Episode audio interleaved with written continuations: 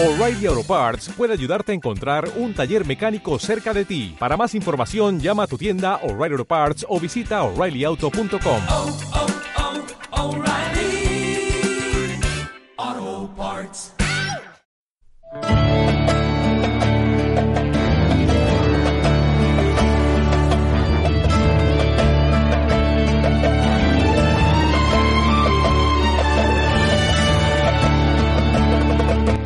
Alas y Raíces, tu programa de desarrollo personal y social.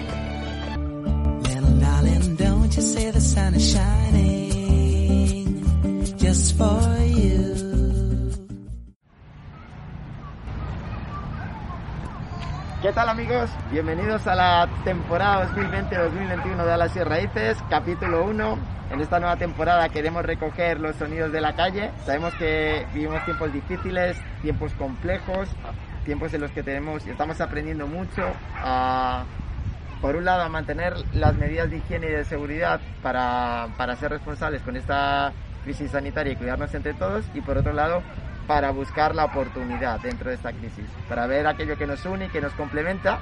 Y en esa línea, nuestro primer programa va a ser entrevistando a Alfonso Bueno, que es buen amigo de la casa, que es guionista gráfico y que también es escritor de libros de cine, entre otras cosas.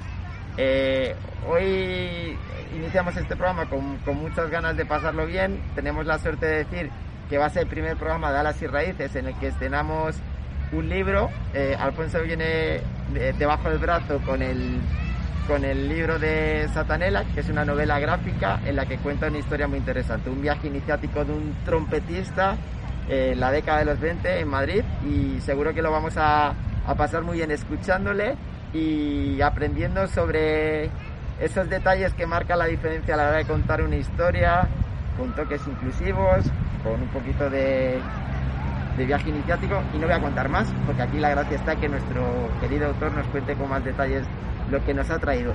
El, el plato que nos ha traído para, para este primer eh, programa de Alas y Raíces. Bienvenidos pues. Y sin más dilación voy a saludar ya al alma mater de este proyecto, Francis Reina. ¿Qué tal Francis?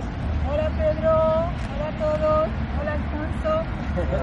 Muy, con- muy contenta de estar aquí, muy feliz de participar en este entorno tan bonito, tan especial, porque lo disfrutamos bastante, lo aprovechamos mucho y de empezar este nuevo ciclo de alas y raíces.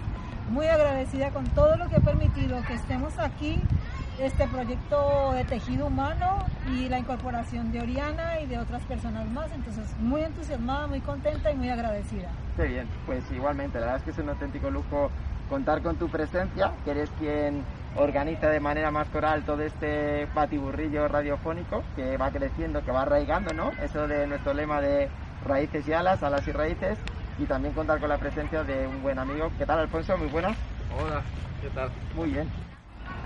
Pues bueno, Alfonso, aquí ya hablando directamente del mundo del cómic, de tu mundo, lo que ha significado en tu vida, eh, ¿cómo llega el mundo del cómic a ti? Eh, ¿Cómo lo desarrolla? ¿Qué, ¿Qué pasa contigo cuando dices esto me gusta, esto es lo mío? ¿Y qué ha representado para ti el mundo del cómic y la novela gráfica? Porque además son dos áreas que tú trabajas y has estado allí en, en desarrollando. Sí, bueno, hablar de... Bueno, primero muchas gracias por, por invitarme antes de nada. Eh, me encanta vuestro proyecto, Alas y Raíces, y la verdad es que para mí un honor poder participar y además participar en esta nueva iniciativa de los, del canal de YouTube que me parece genial. Que además de, de escucharos, la, la gente pueda, pueda veros y ver a los invitados que traéis, que espero que vaya mejorando a medida que pasen los programas. Y bueno, lo que comentas de cómic y, y novela gráfica es un poco, es como hablar de literatura y, novela. En realidad la novela gráfica forma parte del, ámbito del cómic. Decir cuándo, cuándo ha empezado para mí es un poco difícil porque en realidad yo como, como mucha gente me he criado con cómics, he aprendido a leer con, con tebeos. Bueno, nosotros lo llamamos tebeos, ¿no? Que es como lo llaman en España, no sé si sabes por qué, porque había una, una publicación eh, de los, que, ya, ya estaba en los años 10, que se llamaba el TVO, que publicaban ahí eh, los cómics, eh, las historietas, podríamos decir, y de ahí viene el nombre de, de TVO, en España. Eh, entonces por eso se utiliza aquí la, más el término TVO, pero, pero ahora se ha generalizado mucho lo de cómic, ¿no? Vale. Entonces, bueno, mm, en realidad, como comentaba, pues eso, yo aprendí a leer con, con los cómics, pero nunca me había visto como el papel del guionista de cómics. Aunque sí me gustaba escribir, sí eh, he ido desarrollando mi creatividad pues a través de la, de la poesía, la narrativa, eh, también a través de- del ensayo. Nunca me había animado a, escribir cómics. Me, animó una amiga que me animó a participar en, una revista que se hace para las jornadas de, del del cómic de Avilés, que se llama Ensueño, hace ya unos años. Ahí hice una pequeña historia, una continuación en realidad, de una historia que, que había hecho otro guionista. Y desde ahí pues empecé a desarrollar pequeñas historias en antologías de cómic, sobre todo antologías de, de terror y ciencia ficción. Que es lo tuyo, ¿no? Te gusta mucho el mundo del terror y todo eso. Sí, me gusta ese género, pero por otro lado también es el género donde hay más salida a la hora de, de publicar. Eh, en España digamos que hay una tradición de revistas de antología de cómics de terror que viene de los años 80. Aquí hubo un boom en esa, en esa década de ese, de ese tipo de antologías. Eh, en Estados Unidos empezaron antes, empezaron ya en los años 40, o los, los cómics que sacaban lo- la editorial EC Comics. Después vino una serie de censura porque relacionaron el tema de los cómics con el suicidio de Ah. adolescentes, con que se estaba inculcando a los adolescentes valores como la homosexualidad, que estaba, estaba eh, muy mal vista en Muy mal aquella vista, época, sí, claro, en esa sociedad moralista de, de Estados Unidos, ¿no? de los años 40 y 50. Y entonces a raíz de eso y una serie de juicios pues prohibieron sa- eh, sacar todo ese tipo de, cómics de terror. Por ejemplo, se, se prohibió durante décadas que saliera Drácula o, o vampiros, hombres lobo en los, en los cómics. Se prohibió la, la, la violencia eh, en los cómics y entonces ahí empezaron a, a declinar lo- los cómics de terror. Y no volvieron hasta los años 70, eh, cuando otra editorial, Warren, empezó a sacar cómics como Creepy, que eran antologías de terror. Y después, en los años 80, aquí fue cuando, cuando se desarrolló toda la historia con la versión de Creepy que era Vampus, con eh, revistas como Dosier Negro. Y de esa tradición, pues hay algunas revistas que. Una de las, de las insignias es la revista Chulu o Cthulhu, que es un nombre que viene de un personaje mitológico, creado por H.P. Lovecraft, que un, escritor de, de terror. Y bueno, ahí empecé a publicar en esa antología y sigo publicando. Es una antología donde hay buenísimos autores. Conocí al dibujante Diego Simone, un dibujante argentino con el que empecé a colaborar y que es con quien he podido publicar ahora recientemente con Grafito Editorial mi primera novela gráfica. Entonces, bueno, he tenido la suerte de participar en varias antologías, en, varios Bueno, países. vamos a hacer una breve eh, pausa en esta interesante en entrevista y vamos a escuchar la canción Iris de Goo Goo Dolls.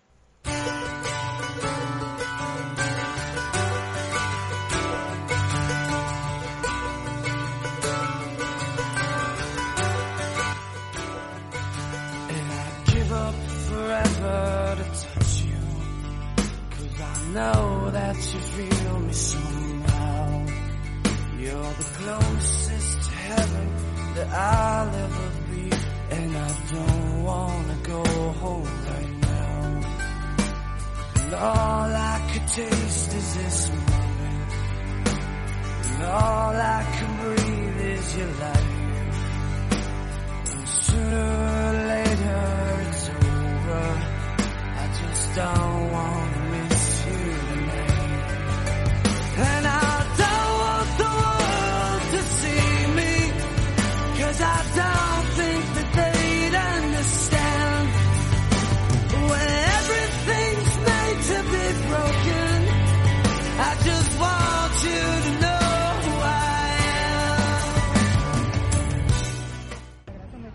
respuesta y no sabía lo del mundo del cómic. A mí me encanta esto de las entrevistas porque aprendí un poco más de lo que tengas y le agregas un poco más.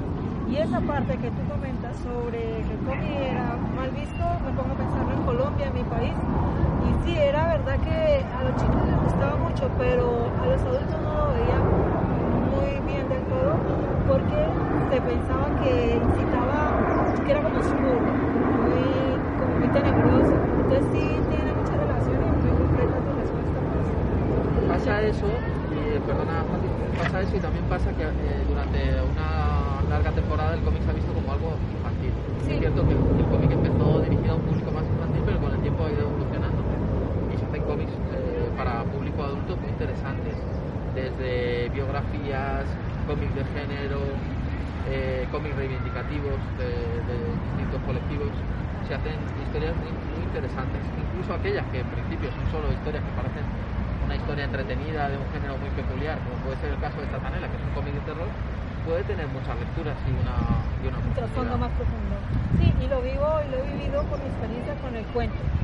Siempre se pensaba que era el cuento infantil, el cuento para niños, pero en mi país, en un proyecto que realizamos y en un trabajo que tuve por mucho tiempo, trabajamos mucho con cuentos para adultos, para personas mayores, entonces esto del cuento también está muy conectado con lo que tú me Sí. Ahora, por ejemplo, con el tema del- de los cuentos felices, está muy en boga el álbum ilustrado, que es realmente libros que, pueden leer niños, pero que realmente los, adultos pueden sacar otra lectura. Incluso hay álbumes ilustrados que están eh, directamente enfocados al público adulto. Lo mismo ocurre con, con los cómics. Y yo creo que tanto álbumes ilustrados como cómics son un poco eh, ahora mismo como una balsa salvavidas para el mercado editorial, que está viviendo una crisis grande debido pues a la llegada del libro electrónico, de los contenidos digitales, de que la gente pues cada vez tiene menos espacio para acumular libros. Entonces, el tema de que los- tanto los álbumes ilustrados como los cómics sean tan gráficos hacen que no puedan ser tan reproducibles en el ámbito digital. Yo he intentado leer en, ebooks cómics y pierden mucho eh, la estructura de la página, la viñeta, que es tan importante, porque el cómic es un arte secuencial, es importante seguir cada- la historia en cada viñeta. Entonces, si tú aíslas la viñeta para ampliarla a una pantalla, pierde toda la gracia. Entonces, creo que por eso se está potenciando más en el mercado. Por ejemplo, en, en la, en la Feria del Libro, que es la, la cita anual más importante en Madrid, que este año desgraciadamente hemos tenido que hacerla finalmente virtual en, en octubre, que espero que el año que viene podamos hacerla presencial. Pues ocurre que cuando yo era pequeño, desde pequeño mi padre me llevaba a la feria del libro y a mí me gustaba leer TVOs y era muy difícil encontrar ahí una- un puesto donde hubiese cómics. Hoy en día, sin embargo, vas y en cada puesto puedes encontrar, en casi cada Sí, puesto, sí. algún cómic eh, porque es- está muy generalizado. O por ejemplo, el, el hecho de que librerías importantes como la Casa del Libro dediquen sus escaparates al cómic. Eso en mi época no se veía porque el cómic estaba muy desprestigiado. Era, era para, para críos, era para eh, frikis, que en aquella época ni, ni existía la palabra, y estaba pues eso en las primeras librerías especializadas que había o en los kioscos que te los comprabas ahí manoseados porque estaban destrozados. Y bueno, yo también querría decir respecto al cómic que existe la concepción de que es como el hermano tonto de la, de la literatura, como un hermano menor de la literatura, pero para mí el cómic eh, tiene que ver más con la imagen. Incluso yo siendo guionista diría que la palabra en el cómic siempre se debe subordinar a la imagen. Lo que se pueda contar con imágenes hay que narrarlo con Qué imágenes. Entonces, desde ese punto de vista, creo que no deberíamos compararlo con, con una literatura porque hacemos un flaco favor tanto al cómic como, como a la literatura. Es una forma de expresión, un arte y una cultura totalmente distinta, que dependen tanto de la imagen como de la palabra, pero de una forma distinta a como lo coincide tanto la literatura como, como el cine. Pues bueno, Alfonso, pues completa, muchas gracias. Pues sí, Francis, un lujo escuchar a Alfonso. Me ha gustado, por cierto, mucho esa respuesta que has dado sobre los años 80, cómo has hilado la vertiente social de la novela gráfica para dignificar la vida de colectivos que en aquel entonces no acaban de tener a- acomodo, reconocimiento social, el reconocimiento social que, que merecían. Y bueno, esto me da pie a preguntarte por el principal motivo por el que te hemos invitado hoy aquí, aparte de que nos has pasado ahí unos, unos billetitos de tapadillo. Y es que eh, vienes a presentar la, la novela gráfica de Satanela, que por cierto es tu primera novela gráfica. Y cuéntanos, ¿quiénes la habéis hecho y de qué va la historia? Bueno, la novela gráfica la he hecho junto al dibujante Diego Simone, de quien nos hablé en la anterior respuesta. Es un dibujante que tiene una trayectoria internacional y que he tenido la suerte de trabajar con él. Un dibujante muy interesante, no solo por su destreza con el arte del pincel, sino también por su capacidad para trabajar en equipo y saber sacar lo mejor de un guion que se le ofrece y luego añadir y sumar.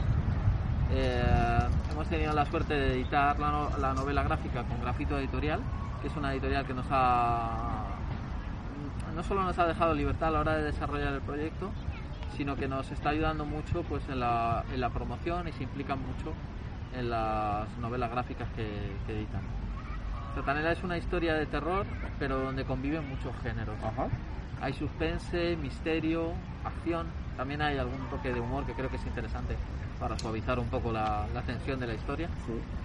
Eh, como contaste antes en el pequeño spoiler que hiciste, eh, es la historia de un trompetista que llega a Madrid en los años 20 y empieza a trabajar en un cabaret, el cabaret de la nada, un cabaret que estéticamente está influenciado por el cabaret del infierno de, de- de París de los años 20. Hemos tomado muchos elementos de, de esa década, que está ambientado en Madrid. El lector verá que hay algunos elementos muy madrileños, está la Gran Vía, está la calle Atocha, hay varias, hay- eh, están las corralas eh, de lavapiés. Esa, perdona que te interrumpa, esa es una de las cosas, de los aspectos que más nos gustaba y nos hacía gracia del cómic, porque tiene, transmite autenticidad. Y cuando te hemos preguntado, eh, nos has contado que hay mucho trabajo detrás, ¿verdad? Hay mucha documentación, hemos- nos hemos documentado mucho pues, desde cu- cualquier tontería que, que busque, pues este edificio estaba ahí en esa época o no. Eh, esta canción que utilizamos en el cabaret se, escribió en esa época, se escribió antes, podía haber llegado a España en, aquella época. Utilizamos, porque me acuerdo que utilizamos un, la primera canción que utilizamos en la, una canción en el cabaret fue un tango de Carlos Gardel y luego lo que hicimos fue cambiar un poco el, el- el año, porque no queríamos acercarnos mucho a la, a la época previa a la, a la guerra civil. Entonces adelantamos un poco el año y entonces nos dimos cuenta de que esa canción no podía haber llegado a España todavía en aquella época. Entonces la cambiamos por, por un bolero, aquellos ojos verdes, que sí se había escrito unos años antes y podía haberla, podían haberla traído perfectamente aquí eh, músicos latinos. Pues eso es un ejemplo, ¿no? Pero pues yo que sé, buscar coches de, de esa época, ¿no? Que pudieran estar en España en esa época, muchos elementos. Pero luego hay otros elementos que hemos metido que no pertenecen a, a Madrid, como, como el cabaret que os comentaba, y que yo creo que, que funciona. Enriquece porque es- bueno, tampoco es que hemos querido ser exactamente los elementos que aparecen de Madrid, sí, pero luego meter otros elementos. Y luego hay otros elementos más fantásticos porque la historia se desarrolla en dos dimensiones. En realidad al trompetista lo que, lo que le ocurre es que al trabajar en el cabaret se queda prendado de una bailarina que es muy misteriosa y seductora y es la satanela del título. Y esa, sa- esa satanela pues es una comerciante de almas, podríamos decir. Y lo que hace es robarle un poco el, el- el cuerpo a, a Diego, el, el trompetista protagonista, y transportarle a otra dimensión. Entonces el cómic narra el viaje de Diego para poder volver a la otra dimensión y vengarse de Satanela. Pero no queremos tampoco que sea que tenga el lector la idea de que es una historia de venganza convencional. Hemos querido aportar a los personajes una dimensión más profunda, que los personajes no sean o buenos o malos, que no, que no que entre el terreno de los grises y los colores, que no se quede todo en blanco o negro Muy bien. y también darle un poco de profundidad a la historia pues con los elementos hemos metido fantásticos con distintos personajes secundarios que para mí son los que hacen al final la historia y con distintas lecturas que se puede que se puede hacer ¿no? que a mí, para mí es lo más interesante y luego pues como, como guionista también me ha gustado mucho eh, trabajar con el lenguaje buscar eh, palabras perdidas palabras que están en desuso Ajá. expresiones de, de esa época Sí, para que mí ha sido una de las cosas más divertidas Francis y yo coincidíamos, hemos tenido la suerte de leer la novela gráfica y nos ha encantado. Y una de las, entre otras cosas, aparte de que es muy interesante esa mezcla de, de estilos, mola mucho el sentido del humor y también cómo introduces expresiones que a día de hoy nos suenan chocantes, pero que, que te sitúan mucho en el ambiente de la época. Así que enhorabuena tanto a Diego como a ti porque creo que habéis hecho un buen trabajo. muchas gracias Vale, Alfonso, en línea con lo que Pedro habla sobre los personajes y la profundidad de Satanela, cuando yo la leo eh, encuentro una parte bastante interesante y quiero contarte, preguntarte, contarte, preguntarte a ti, como el escritor, eh, eh, esa metamorfosis que existe en Diego, el trompetista, es algo así como lo que se diría en mi país, siembra para recoger, en el sentido de Diego se le ve que tiene una vida bastante caótica. Eh, parte del- del cómic se, se lee que vida muy promiscua, muy de bares, trabajos tirados, el amigo Ángel que siempre está allí colaborando, ayudando, al llamado aparece. Entonces, eh, un poco la línea es, es sobre eso. En últimas, tú, cuando vas en la vida haciendo ese tipo de, teniendo ese tipo de comportamientos, realizando ese tipo de acciones, eh, termina siendo el resultado. Es una, es una pregunta profunda sobre el personaje. Y lo otro también que te quería, eh, en esa misma línea, preguntar era, esas oscuridades, esos demonios, eso que, que encontramos en el día a día, en nuestro ser, en, el mundo caótico que a veces hay, están hacia afuera, hay que buscarlos afuera, o es más resolver en el interno, porque son las respuestas que están desde los miedos y los demonios y las oscuridades que están en uno, cómo tú lo ves, cómo lo creaste el personaje allí, qué pasó, porque fue la parte de, de donde yo, me hizo clic para. Cuando yo la leí, llegué ahí, volví lo releí, pues dije, que Bueno, vaya preguntas me hacen aquí. Más sencillitas de contestar. No, muy buena pregunta, muchas gracias.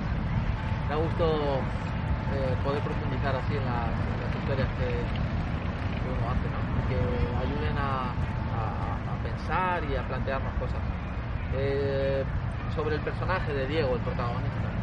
Eh, como os comentaba antes, eh, no me gustan los personajes unidimensionales y quería que el héroe de la, de la historia fuese un personaje que tuviese también sus conflictos, que fuese pues, un personaje que se presenta como un mujeriego, un personaje que es un pendenciero, que se aprovecha de su amigo, que se aprovecha de las personas que tiene alrededor, una parte de ira y de, venganza fuerte que sale en esos momentos. Me interesaba que el lector no, no se plantease los- el héroe como un héroe puro, sino realmente si el héroe era tan, era tan noble como parecía en un principio o realmente era un personaje ambiguo, y también que la villana de la historia, que es Satanela, que aparentemente es una femme fatal eh, terrible, ambientada un poco en la femme fatal del cine mudo, si realmente es así o realmente tiene sus motivos para, para hacer lo que hace, ¿no? Eh, entonces yo creo que en todos los personajes de la, de la novela está un poco esa, esa doble vertiente, eh, que es lo que nos hace al final ser humanos. Yo creo que nosotros como, como seres humanos todos tenemos esas experiencias personales y ya conectando con la segunda pregunta que me hacías, hay, una, un cuento chino que me gusta mucho que dice eh, cómo se hizo las rayas el, tigre. Cuenta que el, tigre eh, originalmente era un tigre blanco y que al entrar en una cueva y, luchar con el fuego, que en el cuento era un ser vivo también, salió con, lleno de, la- de rayas. ¿no? Yo creo que lo- los seres humanos, según avanzamos y maduramos, al final somos como ese tigre. Todos tenemos nuestras rayas. También hay una cita que me gusta mucho de una película que se llama En compañía de lobos, que dice que los, los peores lobos son aquellos que tienen el pelo por dentro. Entonces es cierto que esas cicatrices o esas rayas del tigre muchas veces son más profundas las que tenemos adentro de nosotros que las que tenemos en la, en la piel. Y realmente esas cicatrices son las que nos hacen crecer. Cuando uno se enfrenta a sus miedos, a sus complejos, a sus temores del pasado, a esas heridas que uno tiene, puede tomar dos vías. El resentimiento o reconciliar y tratar de construir hacia el futuro. Entonces yo creo que, que relacionado con lo que me decías, en la mayor lucha que tiene el ser humano para superar esos, esos temores y esas contradicciones que tenemos todos y esa ambigüedad de ser, sería dentro. Luego es cierto que se expresan en la relación que tenemos con otros, pero realmente el trabajo es, es interno, que uno va fortaleciéndose adentro, eh, reconciliando esas partes, suavizándose. eh, aceptándose, entendiéndola, ¿no? Sí, sí, eso es, aceptando como, como es uno. Y... Que no significa esa aceptación no va a acepto me resigno, ¿no? No, claro, claro. Es que primero es como lo de la, como lo de la crítica, no puedes criticar a otros sinceramente si no eres capaz de hacer autocrítica.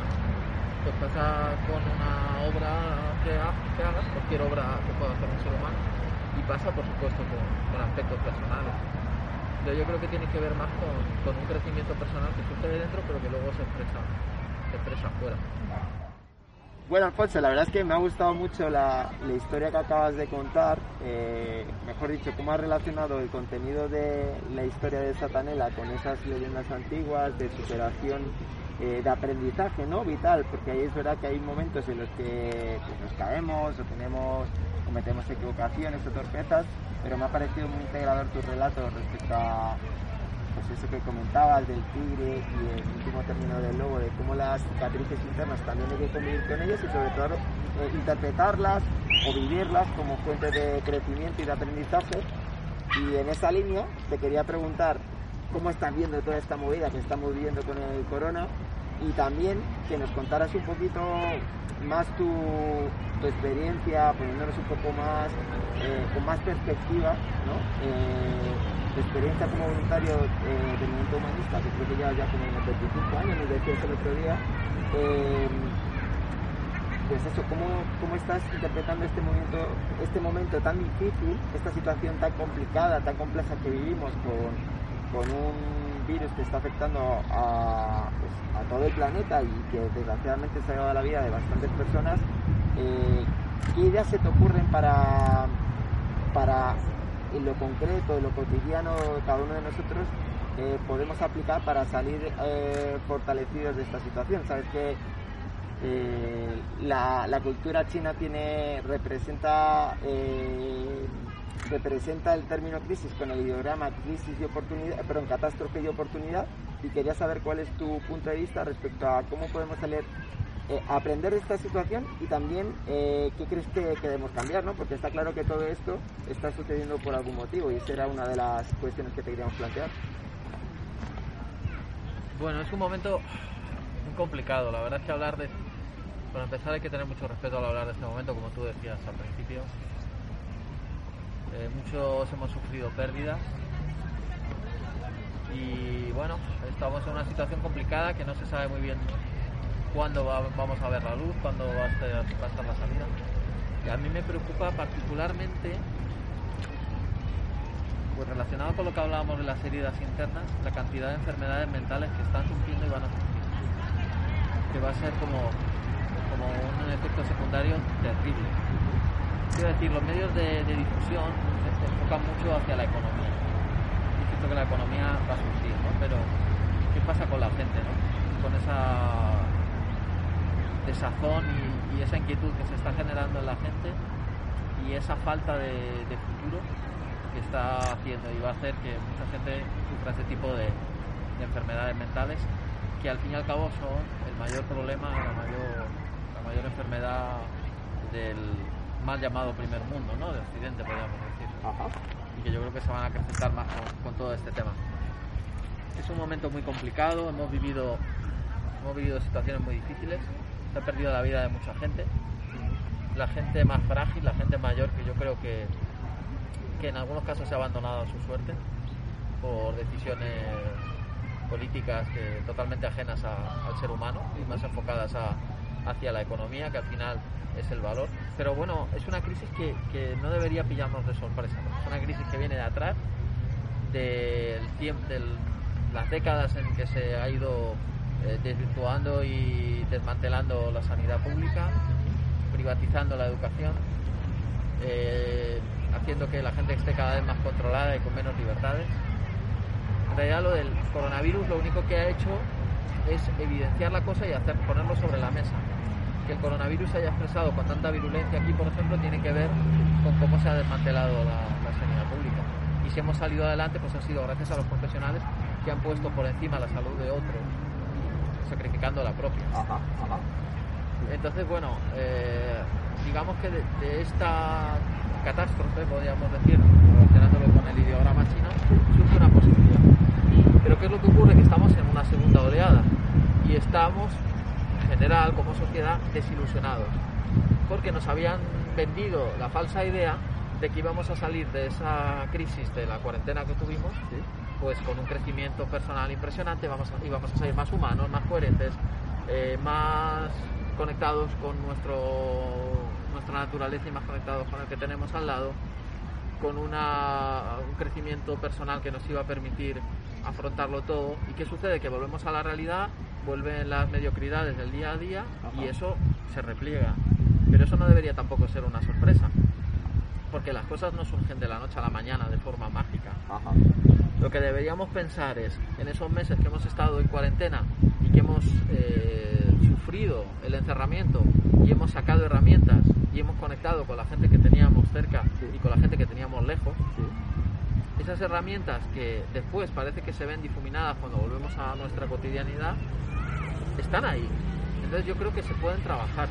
Pero el tema es que no es tan fácil como de repente estoy cuatro meses encerrado y salgo eh, convertido en el Dalai Lama. ¿no? No, no es, tan sencillo ni tan mágico, pero sin embargo ahí podemos encontrar una semilla eh, para conectar y para construir, que en algunos casos a lo mejor es incluso la primera vez que ha tenido esa oportunidad de, de ese crecimiento personal. ¿no?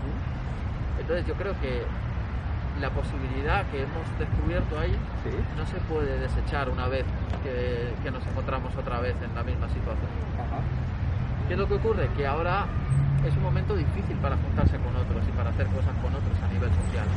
Hay mucho recelo del otro, surgen situaciones de violencia, hay, yo me he encontrado en situaciones pues, eh, en el metro de, de- de choques, de violencia, por eso, por, porque el otro se convierte en, en un posible portador de una enfermedad hacia uno. ¿no? Vale. Y ese individualismo pues, se expresa con una virulencia mayor. Ajá. Entonces, ante eso, ¿qué herramientas podemos utilizar? Pues yo creo que la básica es la comunicación, que es la que nos permite llegar a acuerdos y poder cambiar lo que no nos gusta y también superar nuestra propia sensibilidad y nuestro propio punto de vista y conectar con el punto de vista del otro. Y en, este, en esta situación donde la violencia se está expresando de, de esa forma y, la, y la, la enfermedad mental yo creo que es una forma de, de violencia terrible, el tema de, la, de desarrollar actividades no violentas, donde se pueda realmente construir un nuevo tipo de modelo. No es distinto a lo que la gente que estábamos trabajando a nivel social proponíamos antes. Lo único que ahora tenemos dos cosas a favor. La cantidad de gente que ha conectado con esas herramientas durante la cuarentena, esas herramientas personales y esa posibilidad, y luego la cantidad de gente que pese a la, a la separación que hay, la- el recelo y todo eso, precisamente por eso tiene una necesidad aún mayor de, de juntarse con el otro. Entonces, como tú dices, yo creo que es un momento de posibilidad. Fácil no creo que sea. Y a lo mejor tampoco es esta la crisis en la que va a surgir el gran cambio. Pero sí tenemos como una semilla de la que partir y poder hacer que crezca algo interesante. Yo quería agregar a eso porque alas y raíces, lo que nosotros hacemos tiene que ver un poco con esto, ¿no? O sea, bien, es un momento de mucha incertidumbre y el momento y la incertidumbre del ser humano no lo llevamos bien. Nos inventamos seguridades como sea porque el ser humano lo requiere y lo ha creado y lo necesita.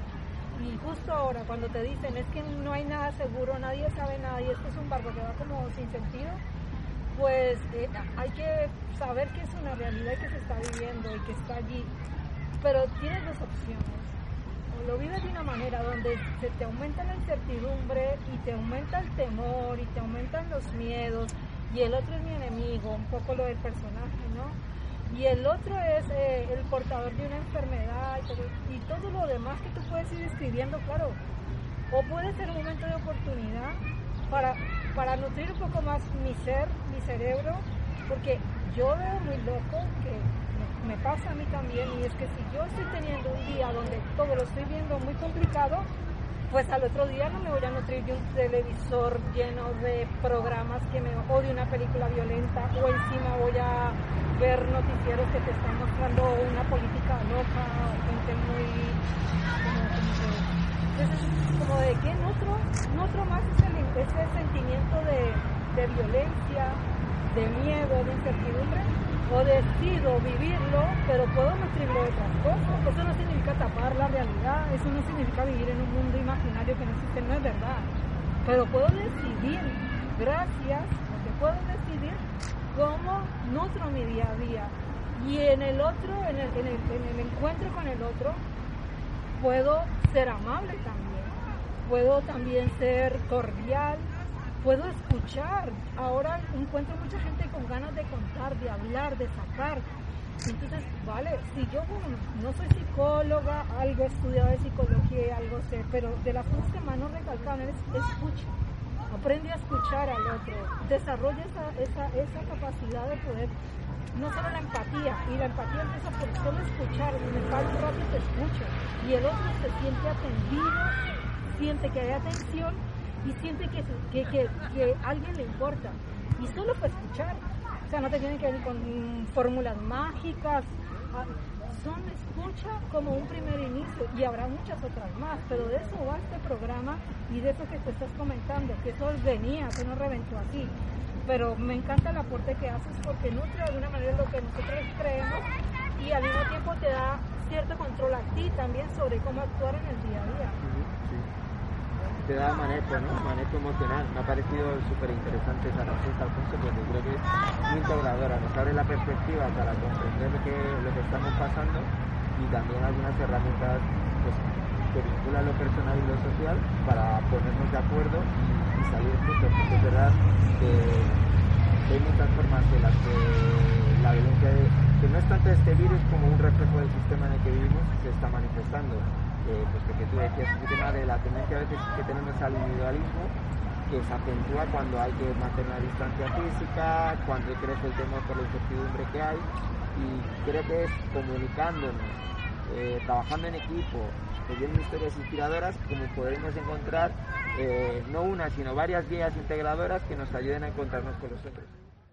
Hola, pues yo soy Oriana Gutiérrez y se me ha dado la oportunidad de hacerte la última pregunta de esta entrevista. Alfonso, con respecto al cómics y todas las personas que somos nuevas en este mundo, ¿qué nos recomendarías y por qué nos recomendarías esto, estos libros? Novela gráfica, como también le llamas. Bueno, hay, hay muchísimo editado en cómic interesante, así por destacar algunos pocos títulos. Les recomendaría un libro de Will Eisner, Will Eisner, al que se considera el padre de la novela gráfica, gracias a su obra Contrato con Dios. Tiene un libro que a mí me emociona especialmente, que es Viaje al corazón de la tormenta, que es un libro que habla autobiográfico, que habla de su propia experiencia sufriendo discriminación eh, por ser judío. Eh, también destacaría un libro ya eh, más dentro del ámbito del cómic underground, que es Agujero Negro, de Charles Barnes, que habla de la transición de la adolescencia a la madurez, que es un cómic eh, bellísimo, impactante, pero, pero bellísimo. Y también dentro del ámbito underground destacaría un autor español como es Miguel Ángel Martín y su obra Brian de Brain, que ha sido reeditada hace poco, eh, los tres volúmenes en un solo tomo, y que es un cómic lleno de humor negro y que puede resultar muy chocante también y muy interesante. Luego, otro autor español que a mí me parece imprescindible es Luis Durán, que ha editado hace poco el quinto volumen de su obra magna que ha editado hace poco con Diablo Ediciones, que es Orlando y el Fuego, y que podemos encontrar en esta serie de cinco libros una obra muy actual, hablando sobre, sobre la crisis que estamos viviendo, pero también relacionada con viajes entre distintas dimensiones, narrando relatos de muy diverso contenido y muy diversa presentación gráfica y también con experiencias conmovedoramente humanas que de verdad recomiendo. Y también destacaría un cómic musical, a mí me gustan mucho los cómics musicales, eh, Rebetico de David Brujon, que es un, autor francés y que es un libro que habla sobre la experiencia de los bailarines gitanos en Grecia y un uh, estilo peculiar que tienen ahí que es el rebetico y que estuvo prohibido por las autoridades durante mucho tiempo y habla de cómo eh, la música permite rebelarse contra, contra el poder. Por último destacaría una obra de Reinhard Kleist, un autor alemán, que es El boxeador, que es una obra que es impactante porque es eh, la biografía de un boxeador judío que acabó en un campo de concentración y tuvo que boxear para disfrute de los alemanes. Estas son algunas de las horas que se me ocurren, pero en cualquier caso recomiendo a, a cualquier lector neófito que se acerque por una librería especializada, que seguro que le pueden ayudar a descubrir la obra más acorde a su gusto, más acorde a su estilo y que ojee los cómics, que la verdad es que es importante que, que este, mer este mercado, esta cultura siga viva y que solo es posible gracias a los lectores. Muy bien, eh, ha sido buenísima la recomendación y muchísimas gracias Alfonso, al equipo de Alex y Raíces por darme la oportunidad. Nada, ya nos gracias. veremos a leer Zapanela. Gracias a vosotros. Un placer estar aquí.